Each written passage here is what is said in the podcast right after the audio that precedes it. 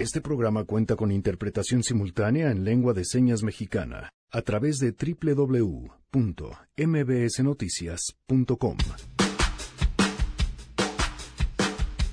No vayan a creer que pues el martes no dio tiempo para que entrara y le pedimos que viniera hoy. No, no, no. Es que hoy es su cumpleaños y queremos que lo celebre trabajando doble. Guille Gómora nos pondrá en contexto. Hoy hablaremos de cómo las autodefensas, policías comunitarias se han construido en un muro para la impartición de justicia y han nulificado el Estado de Derecho. Por lo menos así quedó demostrado en Michoacán este pasado fin de semana, donde estas policías comunitarias someten a elementos del ejército. Cabe señalar que en Michoacán el 50% del Estado está dominado por estas autodefensas. Los detalles más adelante. Contaremos con la opinión de Ezra Shabot. Tenemos también buenas noticias y muchas cosas más. Quédense si arrancamos a todo terreno.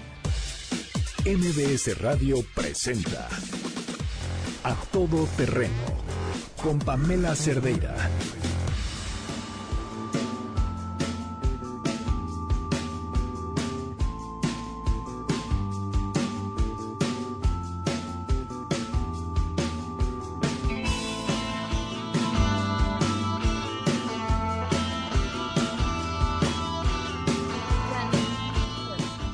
Hola Pam, buen jueves, buen jueves a todos, muy bien. Vienes hoy muy alaciada, muy, Sí. muy es jueves, tengo plan en la tarde.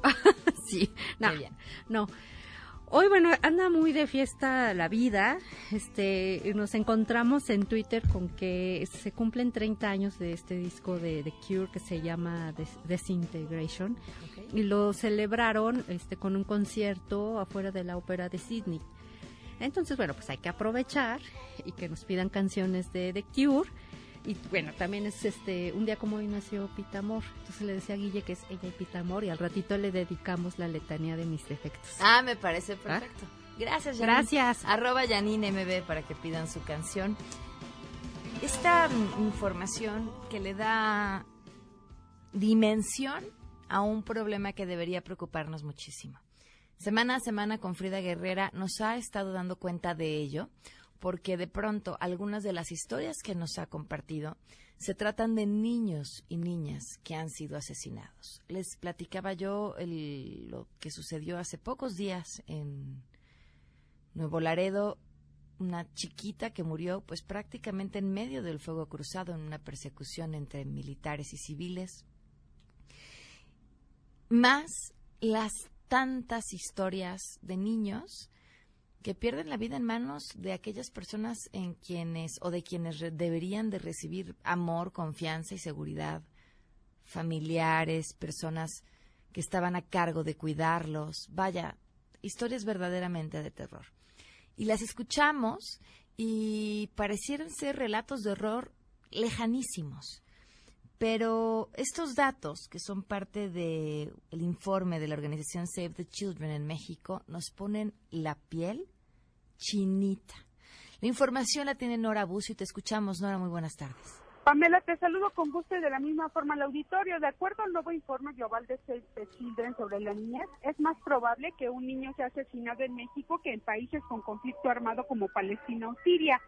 El reporte denominado Construyendo una vida mejor con la niñez, publicado este 2019, evalúa a 176 países a través de indicadores internacionales como mortalidad infantil, acceso a la educación, nutrición y protección frente a, a prácticas perjudiciales como el trabajo y matrimonio infantil, los homicidios y el desplazamiento forzado. En la edición 2019, México desciende nuevamente tres lugares en el ranking, pasando del puesto 93 al 96, situándose por debajo de países latinoamericanos como Cuba, Chile, Argentina o Perú, de acuerdo a datos proporcionados por Nancy Ramírez, directora de incidencia política de esta organización. El deceso de esta posición no es casual, abundó ya que por tres años consecutivos el país ha mantenido altos índices en embarazos adolescentes y ha registrado un incremento en los homicidios en personas menores de 18 años de edad. La organización reconoce que México tiene avances en la reducción de la mortalidad infantil, la desnutrición, la deserción escolar, el trabajo infantil y los matrimonios tempranos. No obstante, hace notar que estos problemas siguen afectando desigualmente a la población que vive en zonas rurales o indígenas. En este sentido, Pamela, Save the Children México llama al gobierno mexicano a poner en el centro de las decisiones políticas los derechos de niñas, niños y adolescentes, implementando una política de Estado que garantice el desarrollo pleno, protección efectiva contra la violencia y la participación activa de la niñez y la adolescencia. En el ranking global, el país de América Latina y el Caribe con mejor desempeño es Cuba, seguido por Chile y Barbados. La nación con peor desempeño en la región por tercer año consecutivo es Guatemala y es el único país de la región que está entre los 30 últimos dentro del ranking. Pamela, la información. Muchísimas gracias, muy buenas tardes. Buenas tardes. Miren, por eso el tema de las estancias infantiles era un tema tan importante. Hoy pensemos en dónde quedan o a dónde van muchísimos niños que sus papás tienen que trabajar, sus mamás tienen que trabajar y no están en edad escolar. ¿A cargo de quién se quedan? ¿Cuáles son las posibilidades de que esas personas sean verificadas? Porque sería pues prácticamente inaudito, ¿no? Sobre el trato y el cuidado que dan a los niños dentro de sus hogares, quienes sean, abuelos, tíos, primos. Eso es lo que nos da eh, idea de por qué un programa como este es tan importante. Porque garantiza, miren, ya de menos, que la mitad del día los niños estén bien alimentados, bien cuidados, con un programa de desarrollo y que si hay cualquier tipo de situación que esté sucediendo en el hogar, es muy probable que ahí se puedan dar cuenta y que ahí puedan alertar a las autoridades. Entonces, vaya, no, no es un asunto menor. Tenemos buenas noticias.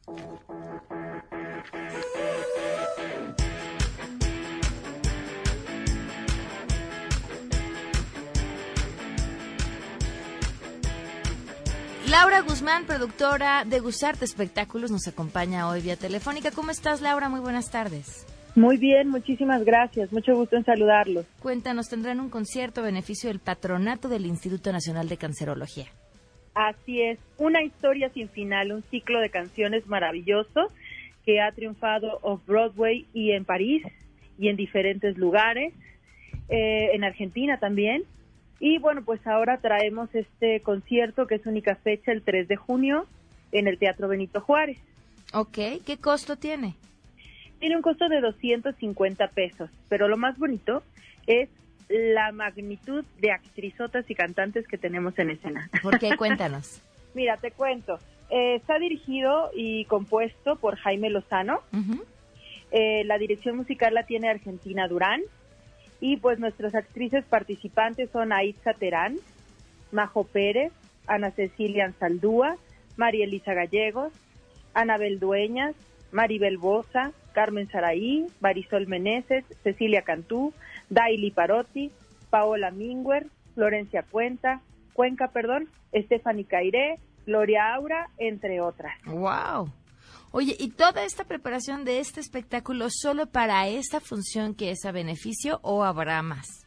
No, es solo para esta función. O sea, tienen que aprovechar esta única oportunidad para ir. ¿Cómo pueden adquirir los boletos? Los pueden ah, obtener por medio de www.ticketpoint.mx. Ok. Es importante recalcar que es una obra para la mujer. Es un homenaje a las mujeres, ¿sabes? Toda mujer que vea este concierto, que es parte de la obra de teatro, eh, pues se va a sentir súper identificada. Habla de todos los momentos en los que podemos pasar una u otra vez. Lunes 3 de junio, ¿a qué hora va a ser?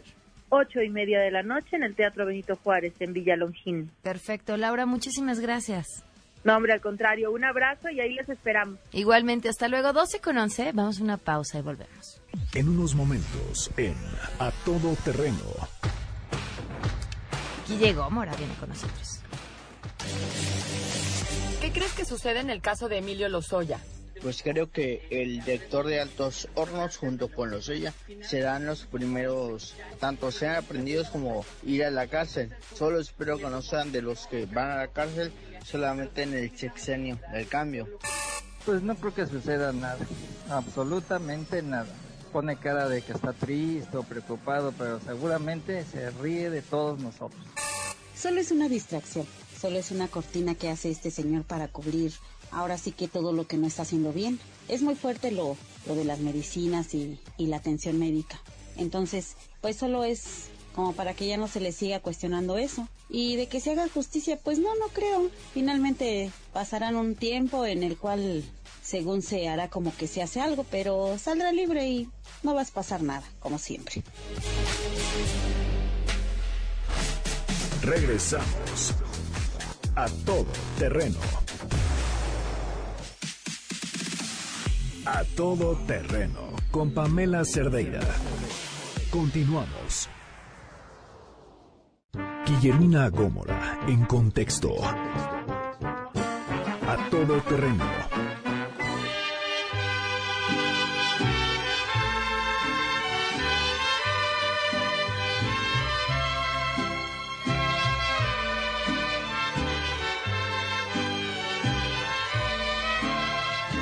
Feliz Gracias, gracias, gracias de todo corazón. Planeado, fríamente calculado para que fuera el jueves cuando vinieras y te festejáramos tu cumpleaños. Ay, pues muy agradecida, muy agradecida con ustedes, con la audiencia, pues por este espacio y por esta, por este detalle tan, tan fino y tan gentil de su parte. Cuéntanos, Guillermo. Pues bueno, pasemos ahora en la parte cumpleañera al México real. Hemos visto en los últimos días esta agresión en contra de una de las instituciones o de las pocas instituciones respetadas en este país, que es el ejército. Recordemos que lo sacaron a las calles en diciembre del 2006 con Felipe Calderón en este combate a una guerra no declarada y de entonces a la fecha, pues bueno, ellos siguen en las calles sin el marco jurídico, sin las reglas que les permitan a ellos garantizar su operación y haciéndola de todo, ¿eh? Desde policías de la esquina hasta este tipo de enfrentamientos y humillaciones que vivieron el fin de semana pasado en la Huacana, Michoacán, donde fueron agredidos por pobladores, por estos autodenominados eh, grupos comunitarios autodefensas que nacieron hace también muchos años con fin, el fin noble de defenderse de los abusos de los de la delincuencia organizada que estaba llegando a sus regiones, pero que hoy lamentablemente muchos de estos grupos, de estos liderazgos de las autodefensas, pues se han pasado del lado del mal y están al servicio de grupos criminales como el Cártel Jalisco Nueva Generación, el grupo de la familia en Michoacán, en Guerrero, en la sierra, pues de también estos grupos dedicados al narco. Y no es cosa menor el gran problema que han representado y que representan ahora estos grupos de autodefensas, porque de acuerdo al último dato que eh, pude conseguir, que es de Lantia Consultores, hay 199 grupos de policías comunitarios y autodefensas, principalmente en tres estados que son Guerrero, Michoacán e Hidalgo. Hace un par de días también vimos en Hidalgo como después de lo que sucedió eh, con este accidente de del huachicoleo eh, pues volvieron otra vez los eh, habitantes de, no recuerdo ahora del municipio, a enfrentarse e impedir que los soldados se llevaran estos bidones, estos tanques que tienen con almacenando el combustible. Entonces no les importó la tragedia de Tlahuelipan, ahora están, ah, volvieron a cometer el mismo error, pero cuando llegaron las autoridades, en este caso los militares, a tratar de llevarse este combustible robado, pues salieron señoras y niños por delante a impedir que esto sucediera. Y vimos en las imágenes de la Huacana, Michoacán, cómo también mujeres y niños estaban ahí agrediendo a los militares y antes ya se habían enfrentado con ellos para evitar que se llevaran, dicen ellos, las armas y después canjearlas por la vida de estos militares. Yo pregunto, ¿para qué necesita una población de la, como es la Huacana una arma de este tipo Barrett que sirve para derribar helicópteros. Si te vas a defender de la delincuencia organizada, ¿para qué, como poblador, como gente común y corriente, para qué quieres un arma de este nivel y de este calibre? A mí me, preocuparon mucho las imágenes porque me dieron un déjà vu, Guille. Y, y ni siquiera la administración de Enrique Peña Nieto, porque fueron mucho más. No, no, no sé si hubo o no cambios finos en la estrategia, en la comunicación sí, muchísimos. Me recordó mucho la administración de Felipe Calderón. Sí. Muchísimo. Dije, es, es lo que estábamos viendo. Sí, viendo, viviendo y padeciendo. Porque, insisto, estos grupos eh, se han empoderado y me parece que hoy más allá de que eh, se haya vulnerado y humillado a representantes del ejército mexicano, lo que está en riesgo es la seguridad del Estado. Claro hoy vivimos, padecemos también una ausencia del Estado de Derecho. Esto que sucedió con los militares, más que un golpe a una institución, es al Estado al Estado que trata de rescatar en los tres niveles de gobierno, pues lo poco que nos queda de paz social. Y sí, sí, coincido contigo, es, fue como regresar ese déjà vu a lo que sucedía con Felipe Calderón y ahora yo también tuve uno eh, cuando me comentas esto, porque yo un día platicando con un secretario de la defensa nos dijo, nosotros no queremos estar en la calle. Nos dijo un grupo de periodistas con los que desayunó, nosotros no queremos estar en la calle, no somos policías, nosotros estamos hechos para el cuartel, para la disciplina, para ayudar, como dice el presidente López Obrador, al pueblo pero no para enfrentarnos con el pueblo, que lamentablemente se ha pasado del lado de los criminales. Ayer ese, leía pues una es que finalmente pueblo somos todos, ¿sí? Sí, sí, pero bueno, eh, al final del día eh, ellos son soldados y como dijo el presidente, pues actuaron de manera prudente, pero ¿hasta cuándo podrán seguir los soldados actuando de manera prudente y permitiendo este tipo de vejaciones y de humillaciones, siendo que ellos son los representantes de la autoridad y del primer eh, nivel de defensa que tiene el Estado mexicano? Y las excepciones de sobre sobre la aplicación de la ley, porque finalmente, bueno, a ver, a cualquiera de ustedes que nos estén escuchando, los agarran con una pistola, la pistola del abuelo, la heredada, lo que sea. Hoy los agarran con una pistola y van al bote. Claro. Aquí no. Aquí no. Aquí no. Aquí te quitan tus armas, retienes al ejército a cambio de que te regresen tus armas y te regresan tus armas. y se convierten en un grupo alterno de poder. Fíjate, en Michoacán donde hay 133 municipios, las autodefensas tienen control o dicen, defienden, cuidan a 33 municipios que territorialmente representan más del 50% del estado de Michoacán. Es decir, hoy un gobierno tan malo como es el de Silvano Aureoles en Michoacán, pues comparte el poder o lo controlan con las autodefensas. Con las autodefensas que tienen el control de la mitad de su territorio a través de 33 municipios que dicen ellos vigilan o cuidan. En Guerrero, que son 81 municipios, los están controlados por las autodefensas o cuidados por las autodefensas, 46. La mitad, poco más de la mitad de los municipios y del territorio de Guerrero también lo controlan las autodefensas que han amagado ya a la próxima o a la naciente Guardia Nacional que no les van a permitir el ingreso a sus municipios que ellos cuidan cuando lleguen. Y yo incluso me atrevo a señalar cómo estará el poder que han ganado estos grupos ilegales, eh, comunitarios autodefensas, como se llamen, que hasta tienen un representante en el Senado, que es Nestora Salgado. Una legisladora que llegó cuestionada, que admitió que había tenido abusos de poder cuando ella encabezaba un grupo de estos comunitarios en Guerrero, y ahí está, en el Senado. Finalmente, a ver, han venido a ocupar el espacio que ocupan gracias a un vacío en el gobierno. Sí, los vacíos se ocupan y hoy estos grupos de, autodefensas y comunitarios ya llegaron a ocuparlos, que los quiten, que los saquen, es muy, muy peligroso y, conflictivo, como ya vimos. Incluso el pasado 21 de mayo estuvieron aquí policías comunitarias en la Suprema Corte de Justicia para exigir nada más y nada menos que un reconocimiento legal o sea, ya ellos asumen y están conscientes del poder que han adquirido y dicen representan al pueblo. Este pueblo bueno, este pueblo que no vemos no se queda sometido o tranquilo con un chanclazo como sugirió el presidente de la República. Ya vimos que no, porque sabes la Barret que les decomisaron a estos habitantes de la Huacana, ¿sabes quién la tenía operando cuando la llevaban, bueno, operando o cuidando cuando la llevaban, la trasladaban en una camioneta? Un menor de 12 años. ¿Qué hace un niño de 12 años eh, cuidando una arma de este calibre, de este nivel? Los detienen, se arma ahí eh, los dimes y diretes, los soldados se llevan esas armas, pero ahí había un niño de 12 años que iba acompañado de otros adultos. Entonces, me parece que es muy peligroso lo que está sucediendo, que el reto del Ejército y de la Guardia Nacional y del gobierno mismo es eh, disminuir o reducir a, su que mínima expresión, me refiero en cuanto a representación de población y demás, estas policías comunitarias, porque ya están exigiendo reconocimiento legal. Entonces al rato tendremos, insisto, pues dos autoridades, ¿no?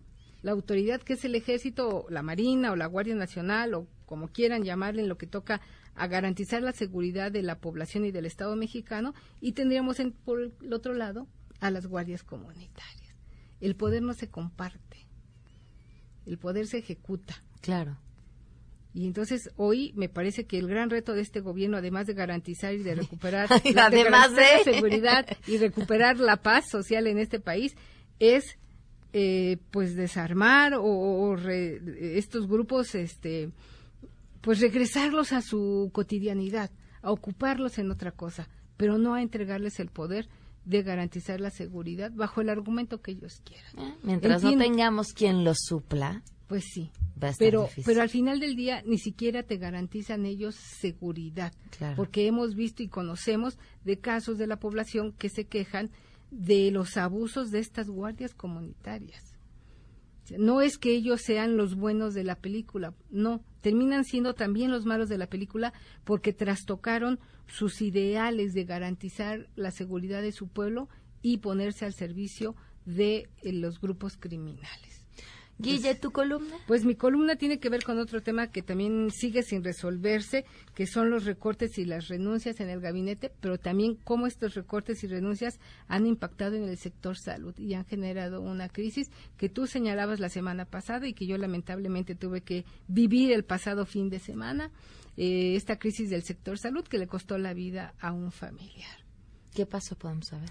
Pues mira, mi tío fue ingresado al Hospital de la Raza con un problema de eh, cardio en la raza le dijeron que no lo podían atender porque no tenían los insumos en el hospital de la raza, los insumos y los equipos y las camas y la crisis que se conoce ahora de manera pública. Lo trasladaron a otro hospital de zona donde pues lo recibieron, pero no era el lugar adecuado para el problema de cardio que él presentaba porque necesitaba un marcapasos y otro tipo de cuidados especiales pues como no había en este hospital pues más que la medicina digamos de carácter preventivo, pues le vino otra crisis y murió.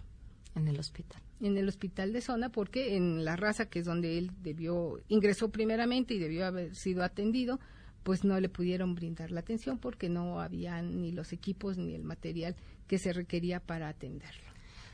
Guille, lo siento mucho. Pues sí, es muy lamentable lo que sucede, pero ojalá que pues esto que está pasando y que ha costado vidas le sirva al gobierno para pues eh, descongelar lo que tiene ahí o lo que frenó en materia de recursos ya asignados en el presupuesto para el sector salud que los canalicen, la gente de verdad lo necesita, no son cuentos, no son mentiras, yo lo vi, lo viví, acompañé a mis familiares en este Via Crucis, y me percaté de primera persona este lo que está sucediendo en una institución tan noble con gente tan valiosa como es el Instituto Mexicano del Seguro Social. De verdad, ahí hay garbanzos de a libra, gente que sí está comprometida con su deber, con su vocación de servicio al sector salud, al bien del prójimo, pero no tienen con qué ayudar. Ni hablar. Guille, tu columna entonces pues en, Diario Imagen. en arroba Guille Gómora, ahí, ahí lo pueden encontrar. Gracias, Guille. Gracias de nuevo por las mañanitas. Vamos a una pausa. Celebremos la vida. Vamos a una pausa y volvemos. ¿Qué crees que sucede en el caso de Emilio Lozoya? Tal vez pase lo de Esther Gordillo. Un tiempo los detienen, se acaba el sexenio y van para afuera, entran como a un convenio. Yo no meto las manos por ningún político, pero veo que con Emilio Lozoya esto es político, porque no ha metido a otros, por ejemplo a Romero de Champs. Ojalá se hiciera justicia, pero en este país todos los políticos, como así muchos otros casos conocidos, nunca pasa absolutamente nada y el que no cuenta con recursos es el que está adentro. Como todo gobierno, en el poder, hacen una nube para que la gente diga, ay, mira, si están haciendo este, justicia, si van a meter a los corruptos a la cárcel. Es solamente para ganar las gobernaturas que ahorita en este fin de semana van a estar en votación. Así es de que al señor le van a decir, pues lo van a dejar libre. Regresamos a todo terreno. A todo terreno con Pamela Cerdeira. Continuamos.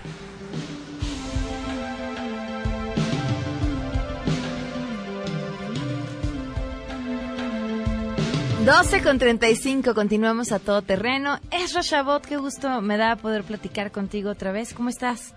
Hola, ¿qué tal, Pamela? ¿Cómo estás? Muy buenas tardes. Muy buenas tardes. Cuéntanos, Ezra. Bueno, pues parece que el Tratado México, Estados Unidos y Canadá finalmente va avanzando. Estamos ante una situación que pues hace un tiempo mm, parecería no tenía ninguna posibilidad de eh, echarse a andar.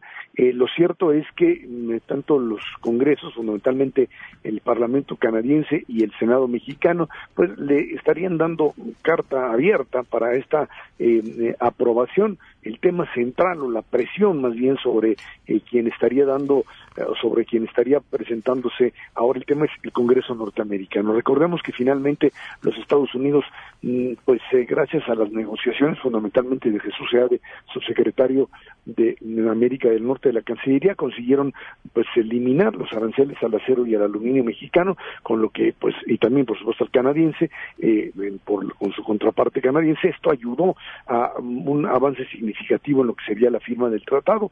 Va a ir al Congreso y ahí es donde en Estados Unidos recordemos tiene que pasar básicamente por las dos cámaras por la de representantes y el Senado.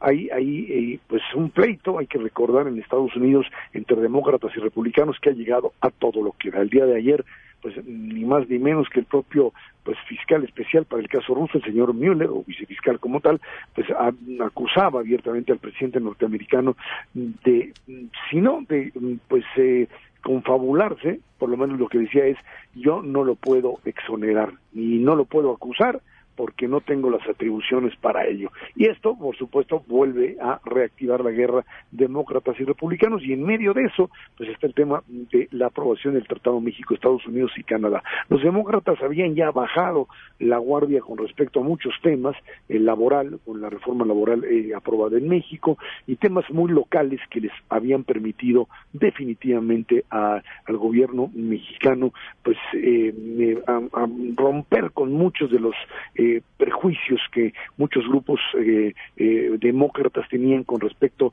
a lo que se hacía en México. Esto está ahora en la cancha de los Estados Unidos, la presión se va a ejercer porque en México se va a aprobar rápidamente, en, Canadá sucederá exactamente lo mismo y pues de aquí a el 30 de julio es la fecha límite donde tendrán que aprobarlo los Estados Unidos, los dos, el Congreso en sus dos cámaras y echarlo a andar. De lo contrario, pues se quedará el TLC como está, difícilmente Trump podrá echarlo abajo, pero sí sería una señal muy buena de poder avanzar en el TEMEC famoso y esto pues tiene que ver ahora sí con algo que está fuera de nuestras manos, está en el pleito por la sucesión presidencial en los Estados Unidos. Justo era lo que te quería preguntar, es más allá de eh, el evidente tema político que ha impedido que esto se apruebe, ¿hay además algunos puntos finos que lo complican?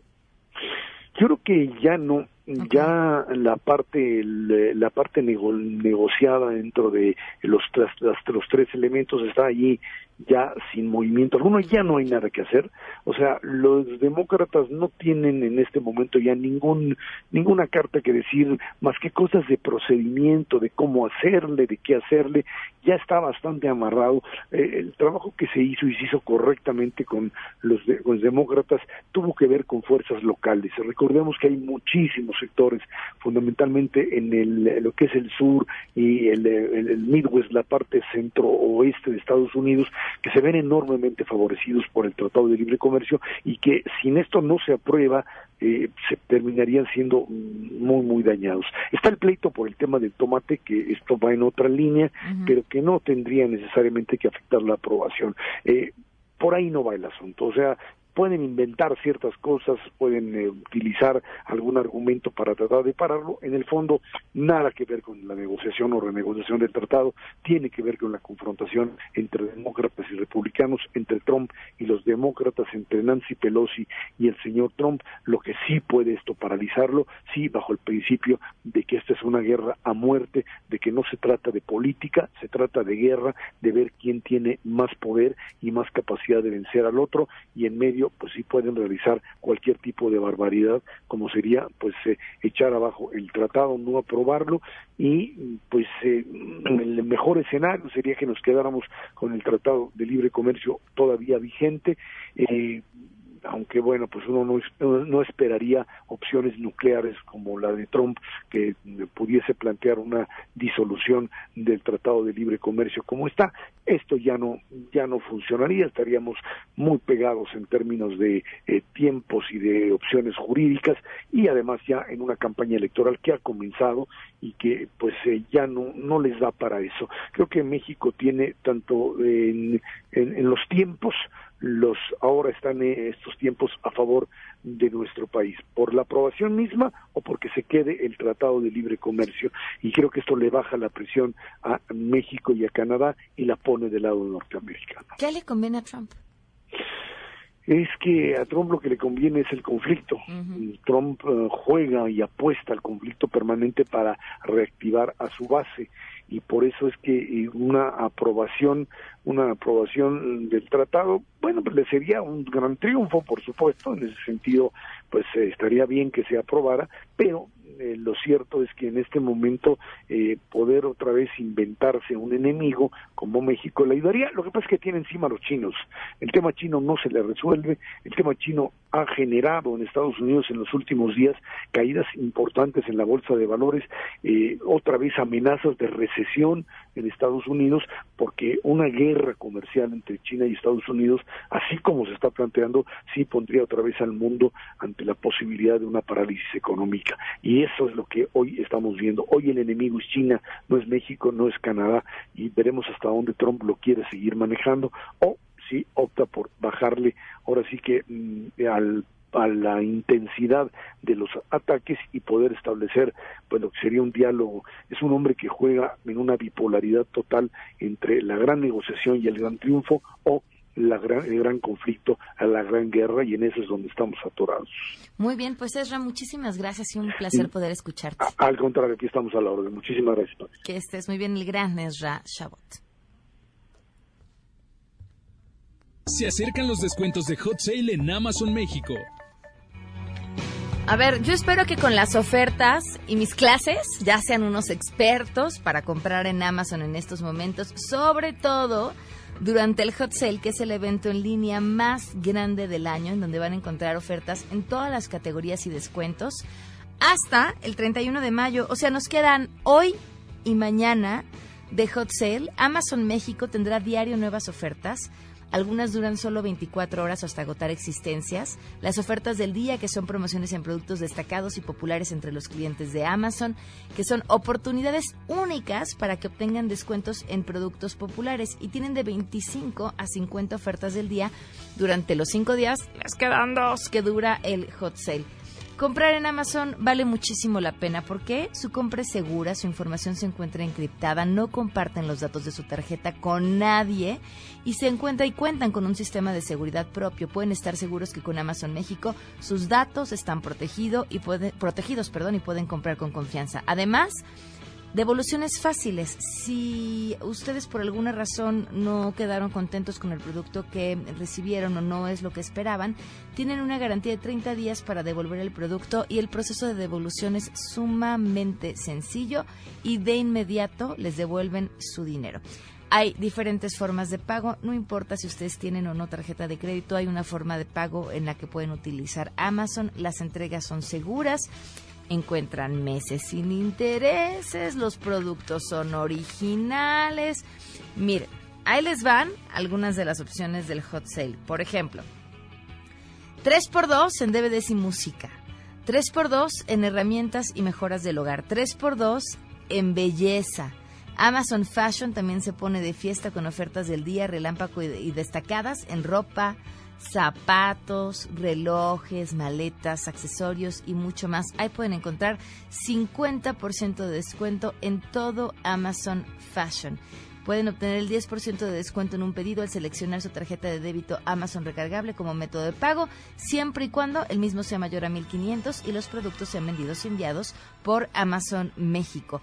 De verdad, una gran oportunidad para hacer sus compras, hacerlas en Amazon rápido, sencillito, les llega a su casa y lo más importante, confiable y seguro. Descubre ofertas increíbles para todos este hot sale en amazon.com.mx del 27 al 31 de mayo. ¿Qué crees que sucede en el caso de Emilio Lozoya? El problema del caso Lozoya es que no le pueden comprobar que él se quedó con el dinero. ¿Por qué él no se quedó con el dinero? Todos sabemos para qué fue ese dinero. Entonces, ¿cómo le van a comprobar que él se quedó con el dinero? Entonces no lo pueden acusar si no tiene el dinero. Ojalá y no se convierta solo en el preso del sexenio, sino que se siga la hebra para descubrir todo el entramado de corrupción y ratería que hemos tenido en los últimos tres sexenios. Sucederá que quedará libre en vista de que los delitos por los que se le imputan no son delitos graves. Si de verdad hubieran querido meter a la cárcel a Lozoya, hubieran cambiado el marco legal para que fuera grave y estuviera en la cárcel. Únicamente con una fianza saldrá libre y se reirá de la transformación de cuarta que no hace más que solapar corruptos. Regresamos a todo terreno. Las empresas que empiezan entran a la jungla de los negocios. En Aspel sabemos cómo ayudarte a que esto sea más sencillo. Porque tenemos diferentes sistemas de administración que te ayudan a llevar el control preciso de tu negocio. Aspel ADM por solo 99 pesos al mes. Aspel SAE desde 570 pesos al mes. Aspel, el éxito necesita administrarse. Acércate a tu distribuidor certificado o visita aspel.com. ¿Estrenar y ahorrar al mismo tiempo? Es posible. Llévate los autos más rendidores en su categoría. Mirage o Mirage G4 con bono de 15 mil pesos o con enganche desde 10% sin comisión por apertura más un año de seguro gratis. Hasta mayo 31. Términos y condiciones en Mitsubishi-motors.mx. Drive your ambition, Mitsubishi Motors. ¿Sabes que el estrés es un mecanismo de supervivencia y no una enfermedad? Descubre qué hacer para cambiar tu manera de pensar y lograr disminuir el estrés en tu vida. Este sábado a las 12 del día estará con nosotros Juan Lucas Martín, que nos hablará sobre los efectos del estrés en el cuerpo y qué hacer para combatirlo. Aquí en Conócete por MBC Radio. En un hecho histórico de verdadero diálogo entre los poderes de la Unión, la Cámara de Diputados analiza por primera vez el Plan Nacional de Desarrollo 2019-2024. Todas las comisiones legislativas de la Cámara de Diputados, servidores públicos, expertos y sociedad civil realizarán foros en Parlamento abierto para analizarlo. Sigue de cerca este importante ejercicio y participa. Más información en www.diputados.gov.mx, diagonal PND y en nuestras redes sociales. Cámara de Diputados. Legislatura de la Paridad de Género.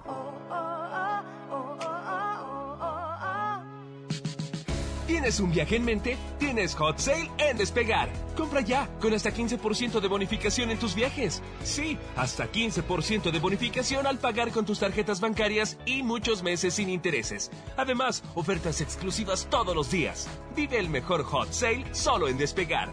Despegar. Vivir viajando. Términos y condiciones en www.despegar.com.mx. A todo terreno con Pamela Cerdeira. Continuamos.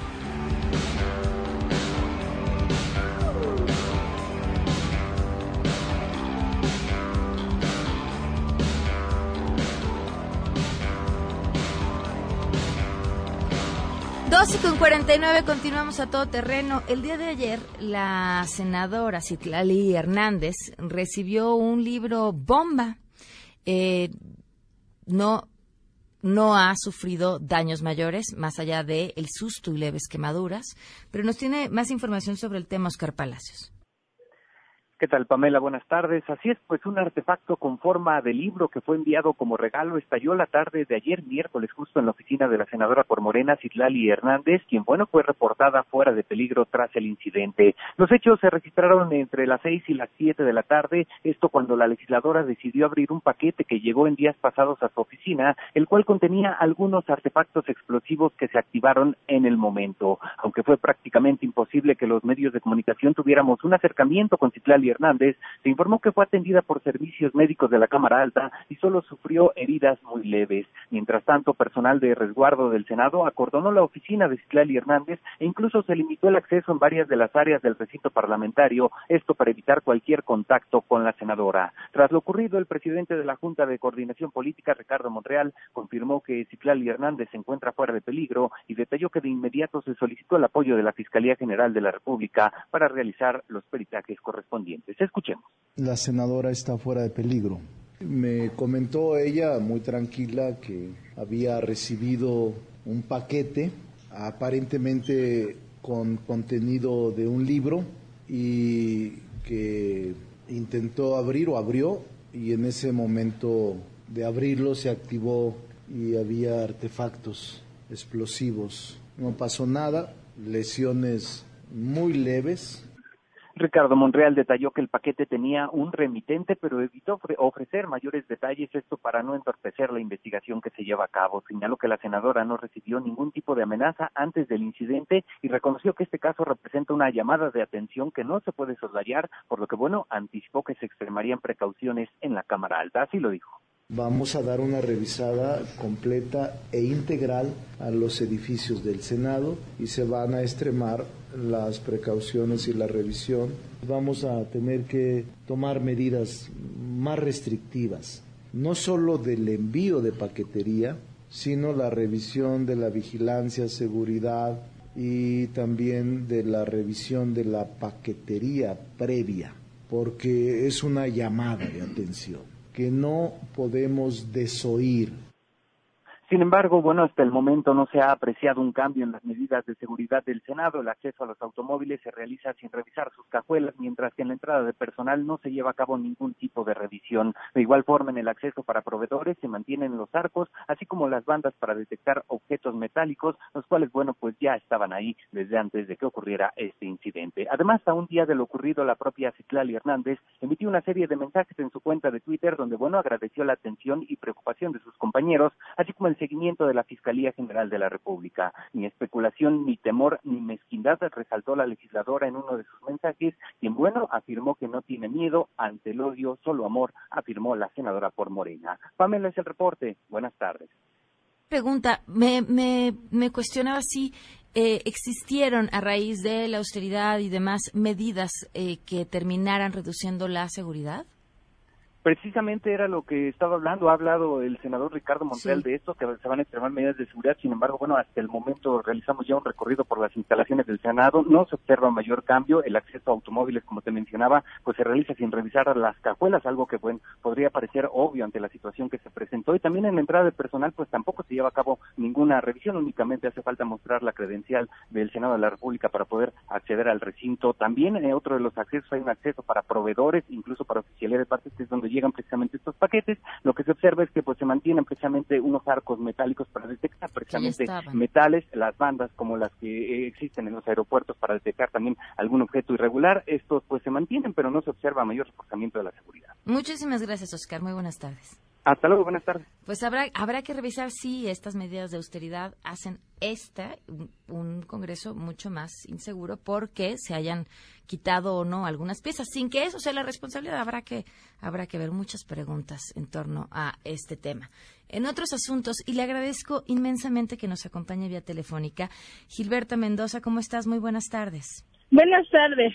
Gilberta Mendoza, que es una mujer verdaderamente brillante, que además ha luchado y puesto en alto el nombre de las comunidades indígenas en nuestro país, y es también tía de Aide Mendoza, esta joven que perdió la vida mientras se encontraba estudiando. Ah, convocó el día de hoy a una marcha en honor a Aide. Eh, ¿Cómo estuvo, Gilberta? Este, pues, este, la verdad, este, me nos invita, bueno, como perito intérprete, eh, me encuentro inscrita en organizaciones eh, de peritos intérpretes. Entonces, los líderes indígenas eh, saben de nuestra situación y pues nos están apoyando este pues aquí a la marcha de AIDE para que esto no quede impune que se nos haga justicia no importa pues aunque no, bueno, esperemos un poco más que la verdad, padres de familia, alumnos, profesores, estamos preocupados. Algunos alumnos ya no quieren ir a la escuela, se quieren cambiar de, de la escuela, del CCH, por miedo. Muchos padres se preocupan porque, pues, antes, antes decíamos los padres de familia, nuestros, nuestros hijos están seguros porque están en, en la escuela, que ahora pues ya, ya ni siquiera es así, porque pues esto que ocurrió fue dentro del aula. Entonces, estamos haciendo una, una marcha pacífica para que, pues, pues, se nos tome en cuenta que la Procuraduría haga bien su trabajo. No lo ha hecho bien, Gilberto. ¿En qué van? Eh, lo que pasa es que, se- eh, o sea, se están tardando y me acaban de mandar un mensaje, no sé por qué hasta ahorita en este momento, me mandan un mensaje que, que está, que mandaron a traer a mi hermano con mi cuñada y su abogado, pero la verdad yo no estaba enterada. ¿Qué, Ajá. ¿Qué tal han, han sido atendidos por la Procuraduría y, y- y qué tan avanzados van? Porque dice se han tardado mucho. ¿Qué, qué es lo que esperan? Pues la verdad, este, yo voy a voy a decir la forma en que, pues que nos han tratado, nos han tratado bien, bien, aunque de repente yo escucho que que mm, como que de repente chocan chocan nuestras nuestras cómo diré nuestras ideas nuestras ajá o sea lo que nosotros pedimos de repente se, un- se nos contradice o o bueno tal vez porque pues ten- tenemos confusiones porque pues yo desconocía este este más bien aún desconozco todo no sé cómo se esté trabajando. Y, y entonces pues yo creo eh, hay momentos en que en que chocamos. Nos han tratado bien pero este pero en el CCH el director cuando fue mi hermano con su abogado su este mi prima dicen que el, el director fue grosero con ellos. Ahí mismo en la puerta les dijo que qué querían ahí que que qué más querían. Eh, no en- que no entiende si ellos mismos ya habían dicho que pues que no querían ya que, que el director estuviera ahí. Entonces a qué iban entonces bueno a mí se me hizo grosero también pero pero bueno este, estamos esperando que pues que, que se nos esclarezca más qué es lo que está pasando no no sabemos la verdad Pues estaremos al pendiente de, por supuesto, de esta historia. Gilberto, te agradezco mucho que nos hayas tomado la llamada. sí de nada un saludo muchas gracias Un fuerte abrazo. Sí, hasta luego 12 con 58 nos vamos. Mañana vamos a mm, comenzar con una campaña muy especial. Mañana los invitamos a hacer todavía más, así pegaditos, corazón a corazón, parte de este proyecto. Y nos va a encantar poder contar con su participación, pero además hacerlos partícipes de algo grande, grande, partícipes y cómplices de algo grande, grande, muy grande, relacionado, por supuesto, con la radio para todos. Nos vamos, se quedan en mesa para todos.